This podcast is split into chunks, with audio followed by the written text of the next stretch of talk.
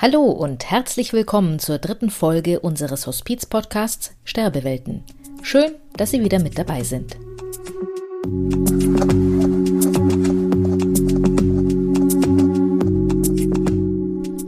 Mein Name ist Stefanie Wossilus und ich bin seit nunmehr sechs Jahren als ehrenamtliche Hospizhelferin für den Christophorus Hospizverein tätig. Der CHV setzt schon seit vielen Jahren bei der Begleitung Sterbender auf ehrenamtliche Helfer. In einer umfangreichen Ausbildung werden diese auf ihre Tätigkeit vorbereitet und begleiten dann Menschen am Ende ihres Lebens. Ich habe mich mit Uwe, den Sie heute kennenlernen werden, über diese ehrenamtliche Tätigkeit unterhalten. Uwe ist 82 Jahre alt und seit 16 Jahren Hospizhelfer. Er kann selbst auf ein sehr bewegtes Leben zurückblicken, denn er war 35 Jahre als Journalist fürs ZDF tätig. Dabei hat er fast die ganze Welt bereist und war unter anderem Auslandskorrespondent für Skandinavien. Ich wünsche Ihnen jetzt viel Spaß beim Zuhören. Herzlich willkommen, Uwe. Ähm, schön, dass du uns heute Rede und Antwort stehst. Du bist ja ehrenamtlicher Hospizhelfer im Christophorus Hospizverein. Und ähm, vielleicht zu Beginn magst du mal kurz erklären, was ein Hospizhelfer eigentlich macht, was deine Tätigkeit ist. Ja, ich habe vor 16 Jahren angefangen beim Hospiz. Also man macht eine äh, doch sehr umfangreiche und ähm, tiefgehende Ausbildung und danach äh, macht man noch so eine Art Praktikum. Dann ist man Hospizhelfer und das Christophorus Hospiz hat ja 250 Hospizhelfer. Die werden in den unterschiedlichsten Bereichen eingesetzt. Also ich persönlich äh, habe mich von Anfang an für den ambulanten Dienst entschieden. Das heißt, man geht zu den Menschen nach Hause, äh, man geht aber auch in Altersheime oder in Krankenhäuser und Pflegestationen. Aber eigentlich ist es so, dass man doch mit dem Patienten, den man begleitet, ein sehr enges Verhältnis bekommt. Das ist also bei Hospizhelfern, die zum Beispiel im stationären Bereich arbeiten, selten der Fall, weil dort eben man erwartet zum Beispiel, dass man so vier Stunden die Woche den, diesen Dienst tut.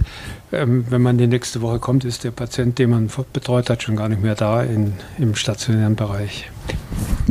Das heißt, das ist auch so dieser Umfang deiner Tätigkeit, so bis zu vier Stunden die Woche, die du begleitest? Das ist sehr unterschiedlich. Ich bin ja nun schon seit einer ganzen Weile Rentner und habe also Zeit und ähm, da gucke ich nicht auf die Uhr, sondern für mich ist es einfach so, wie geht es dem äh, Patienten, was äh, erwartet er von mir und äh, auch die Angehörigen, die wir ja mitbetreuen, wie ist da die Situation? Aber wie gesagt, es, es, sind so vier Stunden in der Woche. Alles klar. Also man kann die Tätigkeit so beschreiben, du bist circa einmal die Woche bei einem Menschen, der sozusagen äh, ja im Sterben liegt oder schwer erkrankt ist. Und was machst du dann in der? Also für alle, die jetzt uns zuhören und noch nie Kontakt zu einem Hospizhelfer hatten, was macht man denn dann jetzt mit dem mit das dem ist, Menschen? Ist eine sehr gute Frage, weil da gibt es natürlich keine Standardantwort. Das, das hängt immer von dem Menschen ab, den man betreut.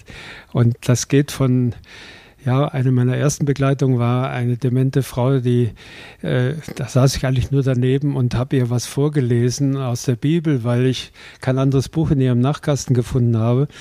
Und dann bin ich nach zwei Stunden wieder gegangen, weil ich gedacht habe, was machst du hier? Und habe gesagt, Irmgard, äh, ich äh, muss jetzt gehen. Ich heiße Uwe, komme nächste Woche wieder. Keine Reaktion. Beim zweiten Mal dasselbe. Beim dritten Mal habe ich das wieder gesagt, habe ich gesagt, Irmgard, ich gehe jetzt, weißt du, wie ich heiße?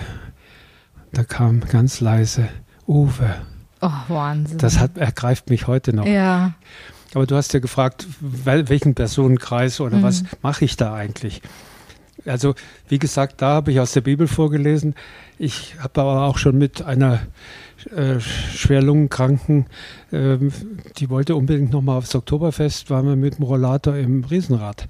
Und äh, also es gibt, es gibt nichts, was ich nicht schon gemacht hätte, äh, um den Menschen einfach ihren letzten Wunsch zu erfüllen oder mhm. nochmal Leben in, ihren, in ihre Zeit zu bringen. Und je nachdem, man muss sich halt äh, inspirieren lassen. Da gibt es kein Standardrezept, sondern man schaut einfach, was, so, was der Mensch braucht, was, so er, was er ja. braucht. Wie bist du denn zu diesem Ehrenamt gekommen? Was war da der ausschlaggebende Punkt, dass du gesagt hast, ich will mich für Sterbende einsetzen? Ja, das ist ja auch wieder eine gute Frage, weil das wird man natürlich immer gefragt. Vor allem vor 16 Jahren war Hospiz noch nicht so bekannt wie heute. Mhm. Bei mir war das einfach eine Lebenssituation, wo es mir, wo ich, wo ich mit mir sehr unzufrieden war, wo ich äh, eigentlich mich gefragt habe, ich war da schon ja über 60, was, was könnte man noch machen? Mhm. Und dann habe ich einen Flyer vom Hospiz in die Hand gekriegt. Dann, da war ein, ein Angebot, so, zwei, so ein Schnupperkurs. Man könnte zwei Tagen mal, mhm. äh, es war im Pallottiner-Kloster in Freising, könnte man sich das mal anhören. Und, und ich bin da fröhlich pfeifend nach Hause gefahren, weil ich dachte, über Tod und Sterben zu reden und das, ist, das wird das sicher schwierig. Und das war dann der Einstieg. Also es waren einfach die, die beiden, äh, die das Seminar geleitet haben, die beiden Damen, ähm, die haben mich so begeistert, dass ich dann auch mich gleich für den Kurs angemeldet habe. Du hast vorhin gesagt, du machst das schon recht lange, seit 16 Jahren. Das heißt, du hast auch sehr viele Menschen begleitet, wirklich auch bis in den Tod. Ähm, welche Begleitungen sind dir denn da besonders in Erinnerung geblieben? Vielleicht kannst du uns mal ein Beispiel nennen. Ja, ich habe eine meiner frühen Begleitungen war ein Schwarzafrikaner aus Sierra Leone, der von seiner Verwandtschaft auf ein Schiff geschmuggelt worden war da haben sie den Stuart bestochen und der hat ihn in Hamburg rausgelassen und jedenfalls, ich habe ihn in München kennengelernt. Der war Kindersoldat gewesen und hatte AIDS und alle möglichen Krankheiten, also er war todkrank. Und, äh, Wie alt war der? 27. Oh Gott, ist er noch sehr jung. Also wir haben uns aber gleich angefreundet und der sagte mir an einem Sonntag, können wir mal zu einer Autospedition fahren. Ich sage, was willst du, eine Autospedition? Ja, ich habe ein Auto gekauft ja, was, was willst du mit einem Auto? Ja, das soll nach Sierra Leone, weil da war Bürgerkrieg. Meine ganze Verwandtschaft möchte gerne, die Autos sind alle weg, die möchte da praktisch einen Taxidienst aufmachen und damit Geld verdienen. Das ist einer der Gründe, warum sie mir auch überhaupt das Geld gegeben haben, dass ich jetzt hier bin. Und dann sind wir zu dieser Autospedition gefahren. Da war natürlich alles zu am Sonntag. Und, ja, mein Auto steht auf der Straße, aber auf der Straße stand kein Auto. Der hieß Cello, dieser Freund, muss ich schon sagen. Ähm, sein Auto war weg. Mhm. Der hatte alles Mögliche da drin, Videorekorder und so, weil er sagte, als Asylanten wird alles geklaut. Ja. Das wollte er auch seiner Verwandtschaft zukommen mhm. lassen. Jedenfalls, äh, er war totunglücklich, weil er sagte, seine Verwandtschaft in Sierra Leone glaubt ihm das nicht. Mhm. Und wir haben dann äh, in der SZ, äh, das war Weihnachten, da gibt es so einen, einen Adventskalender der guten Werke. Da habe ich dann eine kleine Story geschrieben und da kamen dann 1000 Euro zusammen und da haben wir ein neues Auto gekauft. Toll. und dieses Auto, das fährt heute in Sierra Leone und, äh, Durch also Afrika? Also in, in, Afrika, ja. Du hast ihn dann wirklich bis zum Schluss auch begleitet, also bis er verstorben ihn, ist? Ja, ich kann auch noch weiter erzählen. Also das, Sehr gerne. weil, weil auch sein, sein Ende war dramatisch. Äh, er ist dann äh, in einem Krankenhaus hier verstorben, weil er einen, einen Darmverschluss hatte. Mhm. Und er war in einem Raum mit sechs Leuten und als, als mir das gesagt wurde und ich dann dahin ging, alles war weg. Seine ganzen Papiere, sein Geld, was er noch hatte, alles. Ich war auch der Einzige, der überhaupt wusste von seiner Familie in Freetown in Serlone. Mhm. Und ich habe dann die Familie angerufen, weil die Stadt hat mich dann äh, hat mich dann gefragt, äh, wo kommt er denn her? Also ich hatte auch noch ein paar Unterlagen von ja. ihm. Jedenfalls äh, wollte die Stadt ihn anonym beerdigen. Mhm.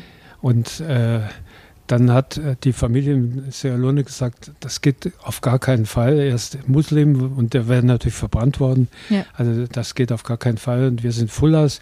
Es gibt 15.000 Fullers in, in Deutschland. Äh, ruf in Duisburg an, dann kam am nächsten Tag äh, kam ein Taxi mit sechs Leuten. Die haben dann äh, gesagt, wir müssen sehen, dass wir Cello nach Sierra Leone kriegen und mhm. haben schon erkundigt, was das kostet, 6.000 Euro.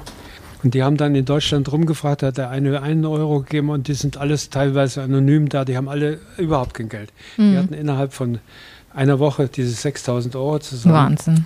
Und Cello ist jetzt in, Sierra Leone. Gut in Freetown in Sierra Leone, ja. Also ein, ein kleines Happy End quasi. Ja. ja, ja das ist, es ist auch faszinierend, was man mit Menschen erlebt. Es ist mhm auch jeder hat ein anderes Schicksal. Ich habe jetzt ein besonders dramatisches natürlich geschildert, ja.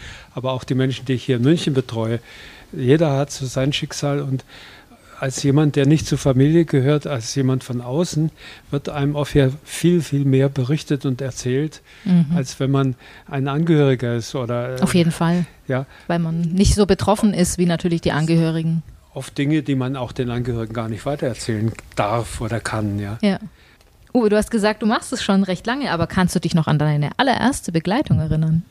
Ja, die war sehr spannend, weil das war ein 42-jähriger Mann, der schwerer Alkoholiker war und ganz gelb im Gesicht. Seine Leber war total kaputt, also Leberzirrhose und lebte auch in einer kleinen Mansarde auf einer Matratze am Boden und einem Tisch und das war's. Und hatte also nur ein paar Freunde in der nächsten Kneipe, da ist er immer hingegangen. Und in dieser Kneipe haben sie ihn natürlich erst immer abgefüllt und haben ihn dann teilweise nach Hause getragen. Also, aber das waren seine Kumpels und das war so sein Leben. Und ähm, ich habe zu ihm gesagt, du kannst doch nicht hier in dieser Bude sterben. Also das gibt es Hospiz und äh, wir sind dann auch zusammen ins Hospiz gefahren und er hat sich das angeguckt und ja, aber eigentlich lieber, lieber bei mir zu Hause auf der Matratze. Und jedenfalls, ich bin dann mit ihm in seine Trinkerkneipe gefahren, dann wurde ich auch fast abgefüllt. Also ich musste jedenfalls erstmal mittrinken, damit die mich akzeptiert haben. Und dann habe ich so lange mit seinen Kumpanen geredet, bis die auf ihn eingeredet, ja, dann macht das doch. Und dann war er im Hospiz und ich habe mit ihm dann noch reden, war noch zwei oder drei Tage, hat er gelebt. Jedenfalls hast du noch irgendjemanden, der dir wichtig ist? Ja, meine Schwester, aber mit der habe ich seit 30 Jahren nicht mehr geredet. Aber ich möchte sie eigentlich noch mal gerne sehen. Dann habe ich zwei Tage verbracht damit, seine Schwester zu finden, die auch in München lebt. Ich habe sie gefunden. Dann hatte ich aber einen Skiurlaub gebucht. Jedenfalls, ich, ich fahre jetzt einfach mal weg. Ich wurde im Skiurlaub angerufen. Die Schwester war bei ihm im Hospiz. Ach, ey. Und eine halbe Stunde später, nachdem sie da war, ist er gestorben. Mit der Schwester, der, für die war das auch sehr wichtig. Ich habe mhm. mit der dann noch länger Kontakt gehabt. Aber das war mein allererster Fall. Ja, das ist ja schon mal ein recht harter Einstieg. Das war schon, schon ganz dramatisch. Muss man sagen. Du hattest mit vielen Leuten zu tun. Das ist ja auch vielleicht, was einem am Ende des Lebens beschäftigt. Man guckt zurück, ähm, vielleicht bedauert man Dinge, vielleicht sagt man, das ist gut gelaufen. Wenn du dir so überlegst, die Hospizarbeit, hast du da, also hat es die Prioritäten verschoben? Hast du gesagt, weil ich mit sterbenden Menschen zu tun habe, sehe ich jetzt die Dinge vielleicht auch anders oder setze meine Prioritäten auch anders? Also ich, ich denke, also mir war nie irgendetwas Menschliches fremd. Schon als Journalist wird man ja mit allem konfrontiert. Aber ich glaube, dass die, die, dieses Spektrum von, von, von verschiedenen Menschen aus den verschiedenen gesellschaftlichen Schichten, den verschiedensten Berufen, den verschiedensten Krankheiten und äh, den verschiedensten Charakteren, das ist eine, eine, eine Lebensfülle, die mm. mir begegnet ist. Eine Lebensfülle, wie ich sie auch als Journalist so nicht erlebt habe. Und, Obwohl du in der ganzen Welt äh, unterwegs ja, warst. Also, und und viel dichter und viel intensiver und das hat auch, macht auch was mit mir selbst. Ja. ja. Und ich muss sagen, es ist jedes Mal ein, ich hätte fast gesagt, ein Glücksgefühl, mhm. dass man jemandem helfen konnte oder dass man für jemanden da war, der besser das Leben oder das Lebensende begehen konnte. Und äh, bist du heute noch aufgeregt, wenn du das erste Mal zu einem Menschen kommst, den du ja, begleitest? Natürlich. Das wird nicht besser. Da, ich habe da, wie als Journalist, ich war ja bei war ja beim ZDF. Also Lampenfieber habe ich auch, wenn ich mein, ein Mensch, ich, ich bin immer gespannt drauf, was ist das mhm. für ein Mensch? Wie, wie gehe ich mit dem um? Was kann ich dem Gutes tun? Ja, da hilft mir natürlich mein, mein Ex-Beruf. Ich meine, ich bin immer noch ein bisschen journalistisch tätig, aber dass man natürlich sich auf alle Menschen einstellen musste. Ja. Äh, und sich auch Gedanken gemacht hat, bevor man Menschen begegnet, was ja. frage ich die oder wer ist das? Und das äh, hilft mir natürlich heute auch äh, bei der Hospizbegleitung. Das auch.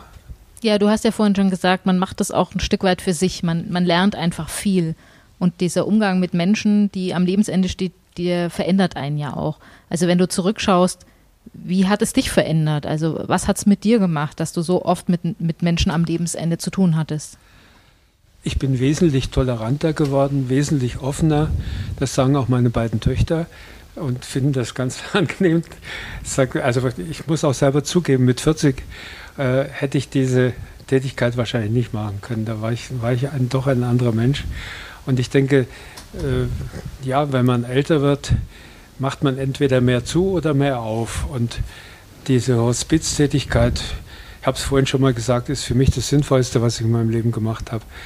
Weil ja, man kriegt unglaublich viel zurück. Und ich habe ja die Geschichte mit der Dementen erzählt, die mhm. meinen Namen plötzlich flüsterte. Ja, das sind, das sind so Kleinigkeiten. Aber es ist einfach wunderbar, auch selbst wenn ich eine Nachtwache mache und in der Nacht stirbt der Mensch, dann bleibe ich noch ein paar Stunden bei ihm und denke über mein eigenes Leben nach. Und ich bin ja schon 82, also es ist nicht mehr so sehr lang. Also, aber das ist sehr hilfreich, weil ich habe gar keine Angst vor dem Tod und äh, das ist vielleicht das Wesentlichste. Dass mhm. ich, ich hatte eigentlich nie Angst vorm Tod, aber man weiß nie, wie man in der Situation dann reagiert. Das stimmt und dann ist es oft ja auch nicht der Tod, der einem Sorgen macht, sondern das Sterben an sich. Das hast so du ja es. auch mitbekommen, also bei Menschen, die du begleitet hast und die schwer erkrankt sind. Und du sagst ja, jetzt bist du in einem Alter, wo, wo das näher dran ist, äh, quasi der Tod. Ähm, also es hat nicht dazu geführt, dass du jetzt mehr Sorge oder Angst vor dem Ende hast, weil du auch viele Leute am Ende siehst. Nein, ganz im Gegenteil. Ganz im Gegenteil. Und ich habe ja wirklich auch ja, fast 50 Menschen begleitet und vielleicht zehn davon auch wirklich in der Sterbesekunde war ich dabei. Das ist in den meisten Fällen ein friedlicher Übergang und also wenn ich Angst gehabt hätte vor dem Sterben oder vor die, dieser Situation, dann wäre die mir auch jetzt genommen worden. Uwe, du hattest auch erläutert, dass du Nachtwachen machst. Vielleicht sagst du kurz, was das ist und vielleicht kannst du uns mal schildern von einer Nachtwache, die du erlebt hast. Also Nachtwachen werden in der Regel gemacht beim Menschen, die in dieser Nacht äh, vielleicht versterben oder so unruhig sind, dass sie einfach nicht alleine sein können oder immer aus dem Bett raussteigen wollen oder wo die Angehörigen einfach schon so manchmal über Jahre oder jedenfalls eine sehr lange Zeit ähm, praktisch damit beschäftigt sind und einfach dankbar sind, dass man mal, dass sie mal eine Nacht vielleicht schlafen können, ein paar Stunden. Ähm, aber ich bin überwiegend immer zu doch finalen Situationen gerufen worden. Oder das ist natürlich auch die Hauptaufgabe eigentlich bei Nachtwachen, dass Menschen, wenn sie in dieser Nacht verstarben, eben nicht alleine sind. Und ein Beispiel, ich kam und der Mann, der lag schon da und atmete schwer und hatte so diesen Rasselatem. Das ist also ein Zeichen, dass es nicht mehr sehr lange geht. Und ich habe ihm dann meine Hand gegeben. Du wirst es nicht glauben, die hat er fünf Stunden nicht losgelassen. Ja, Wahnsinn. Ich habe versucht, ich habe es versucht, meine Hand ihm zu ziehen, weil die tat mir langsam weh. Mhm. Und auch die Stellung war natürlich sehr schwierig. Aber der, der hat dich festgehalten, richtig? Er hat sie festgehalten, bis er gestorben ist, mit meiner Hand. Unglaublich. Und das war, das war wieder so ein Ereignis, wo ich sage, das werde ich nie vergessen. Ja, ja das kann man, glaube ich, nur nachfühlen, wenn man mal dabei war, was das heißt, so der, der letzte Anker noch zu sein für einen Menschen. Ja. Hatte der noch Angehörige? Ja, das ging dann noch weiter, weil das war nachts um drei, als er verstorben ist. Und wir sind eigentlich davon ausgegangen, dass ich bis morgens um sechs oder sieben da bleibe und mhm. dann die, die, Frau wecke. Ja. Aber ich habe sie natürlich geweckt, als, als ihr Mann verstorben war. Ich konnte, ich konnte ihn ja auch gar nicht verlassen. Nee, du konntest nicht weg, weil ich, du konnte, ich konnte sie gar nicht weg, ja. auch in der Situation. Und, und sie kam dann und wir saßen noch, noch drei Stunden zusammen und und sie hat dann auch meine Hand, ich habe gesagt, er hat mir die Hand gehalten. Ach, mhm. geben Sie mir Ihre Hand doch. Mann, als und, Verbindung noch. Und, ja, oh, das ist und, ergreifend. Und die war so unglaublich dankbar und ich ja. denke auch diese drei Stunden haben mir auch wieder viel gegeben, weil ich, ich habe einfach gespürt, du darfst jetzt nicht gehen oder das, ich, ich bin einfach sehr wichtig für sie. Ja. Einfach mein, mein, mein Dasein. Also es ging jetzt gar nicht darum, wo, was wir gesprochen haben oder so, mhm. sondern einfach, dass sie nicht alleine war mit ihrem Mann und wir saßen in seinem Bett und sie und wie gesagt, drei Stunden. Ja, hast du an, in dieser Nacht sehr viele Hände gehalten so oder zwei Hände gehalten. Ja. Ähm, wenn die Leute jetzt überlegen, ob das ein Ehrenamt für sie ist, Also ob das vielleicht auch eine Möglichkeit ist, sich zu engagieren. Was würdest du jemand sagen, um so ein bisschen Werbung zu machen für die Hospizhelfertätigkeit? Für mich ist es, wie gesagt, eine unglaublich sinnvolle Tätigkeit. Ich finde, jedes Ehrenamt ist sinnvoll. Ähm, ich will da gar nichts abwerten. Und was ich schön finde in München ist, glaube ich, jeder dritte Münchner Bürger ist, hat irgendein Ehrenamt. Mhm.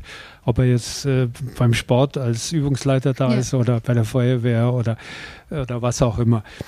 Und nur die Hospiztätigkeit ist natürlich schon etwas ganz Besonderes. Und es sind auch besondere Menschen, die dort arbeiten. Also mhm. das, das hat mich auch fasziniert. Äh, man kommt, man führt andere Gespräche, man redet nicht nur über den Urlaub oder was man gerade gegessen hat oder gekauft hat, sondern es, es ist einfach ein, ein Ehrenamt, wo es natürlich um das Ende des Lebens geht und wo ja so Nichtigkeiten kaum mehr eine Rolle spielen, sondern das ist dann schon was sehr, sehr, sehr Substanzielles, etwas, was einen auch angreift und äh, oder wo einem viel Empathie begegnet und man auch sehr viel Empathie unter Umständen braucht. Also ich würde jemanden, der nach einem Ehrenamt sucht, auf jeden Fall mal so eine Art Schnupperkurs empfehlen. Das mhm. heißt, es gibt ja so äh, Kurse auch im Hospiz, ja. Äh, wo, man, wo man sich kundig machen kann, was macht ein Hospizhelfer, was genau, ja. ist die Idee der Hospizbewegung. Und wenn man sich damit anfreunden kann, dann kann man diese Ausbildung machen und man muss dann äh, auch nicht tätig werden. Also ich habe von den 16, mhm. Äh, die mit mir die Ausbildung gemacht haben, sind noch zwei tätig. Hattest du denn in deinen 16 Jahren irgendwann Momente, wo du, wo du wirklich auch überlegt hast, ob es noch das Richtige für dich ist oder war das eigentlich kein Thema? Ich habe mir einmal ein Dreivierteljahr Auszeit genommen, weil ich äh, zwei Menschen begleitet habe. erst den, den Ehemann mhm. und äh, dann hatten wir in dem Fall den Kontakt behalten und das war dann die Ehefrau, die mich unbedingt als Hospizhelfer haben wollte. Und äh, danach habe ich dann, also das war, war schon, das war sehr, sehr intensiv und äh, davon muss man sich dann auch, äh, man darf sich nicht zu tief reinziehen lassen, man muss sich dann aber auch davon wieder lösen können. Und das war da zum Beispiel ein Fall, wo ich mal ein Dreivierteljahr Pause gemacht habe, was man jederzeit auch machen kann. Mhm. Äh, es gibt ja dann die Supervision, das heißt, man bleibt im Hospiz verbunden ja. und äh, oder Hospizhelfertage, also all das, was das Hospiz anbietet. Fortbildung kannst du auch machen, wenn du nicht aktiv bist. Mhm. Aber es war nie so, dass ich äh, gesagt hätte, äh, ich, ich höre da jetzt auf, das ist nichts mehr für mich. Das heißt, Supervision ist ja auch ähm, sozusagen das Angebot, das man nutzt, um auch ins Gespräch kommen zu können über seine Begleitungen in einem geschützten Rahmen mit einem Supervisor. Wie oft findet die statt? Die findet alle vier Wochen statt und dauert so normalerweise zwei, zweieinhalb Stunden.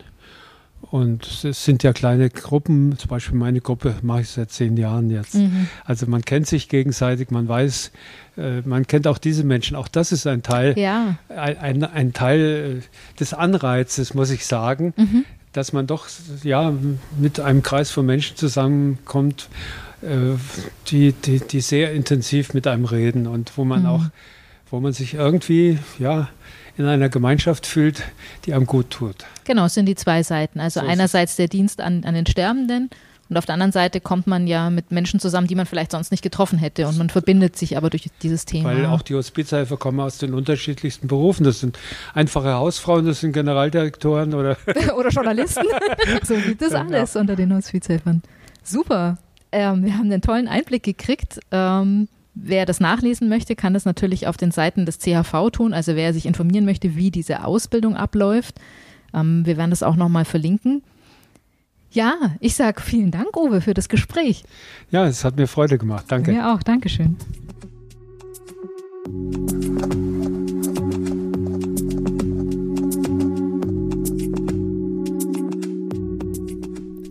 Ich weiß nicht, wie es Ihnen ging, aber ich fand Uwes Schilderung zum Teil sehr bewegend.